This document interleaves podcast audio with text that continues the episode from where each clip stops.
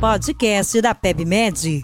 Os principais assuntos do momento na medicina.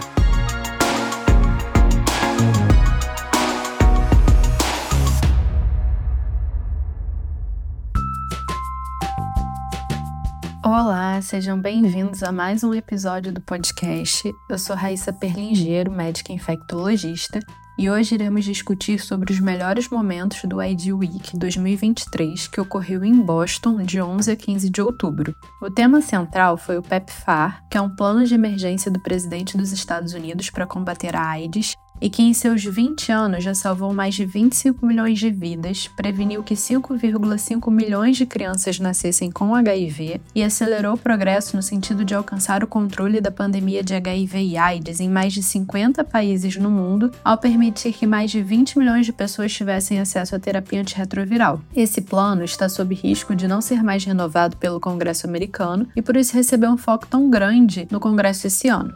Além de muita discussão sobre o manejo de pacientes com HIV e AIDS, outras infecções sexualmente transmissíveis tiveram muito espaço e uma delas foi a sífilis. Com o aumento significativo de casos da doença, inclusive sífilis congênita, ficou clara a necessidade de novas formas de diagnóstico, que ainda se baseiam em testes treponêmicos e não treponêmicos, que muitas vezes deixam o médico em dúvida com relação à falha de tratamento ou se houve uma reexposição além da necessidade de mais opções terapêuticas que até hoje se baseiam em penicilinas e deixam as gestantes, que não podem usar doxy, e alérgicos com poucas opções.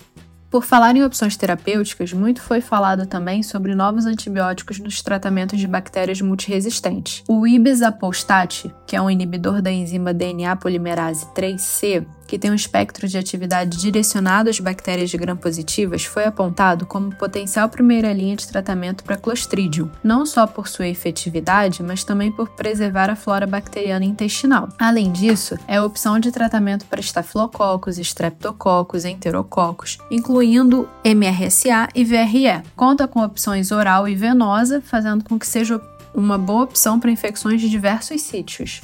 Em termos de gram-negativos, o cheruborbactam, que é um potente inibidor de beta-lactamase, tem ação tanto em serina quanto metalo-beta-lactamase, o que o torna único. Em estudos in vitro, se mostrou potente inibidor das carbapenemases classe D, de acineto, sendo minimamente afetado pelas bombas de efluxo das pseudomonas aeruginosas o que representou uma melhoria significativa em relação ao Vaborbactam. Um outro ponto alto do Congresso foi a prévia de novas diretrizes de guidelines da IDSA para 2023 e 2024. Teremos atualização em infecção de trato urinário, que agora conta com uma nova definição, levando em conta apenas ITU complicada, ou seja, toda infecção que não envolve somente a bexiga, e não complicada, infecção envolvendo apenas a bexiga, mesmo que em homens além de reforçar o tratamento curto de 7 dias, mesmo em casos de pielonefrite, para os pacientes que estejam evoluindo satisfatoriamente. Teremos também a tão aguardada atualização do guideline de pneumonia comunitária na população pediátrica, cuja última atualização havia sido em 2011. As novas diretrizes trarão outra sonografia pulmonar como primeira opção para o diagnóstico de crianças com derrame parapneumônico complicado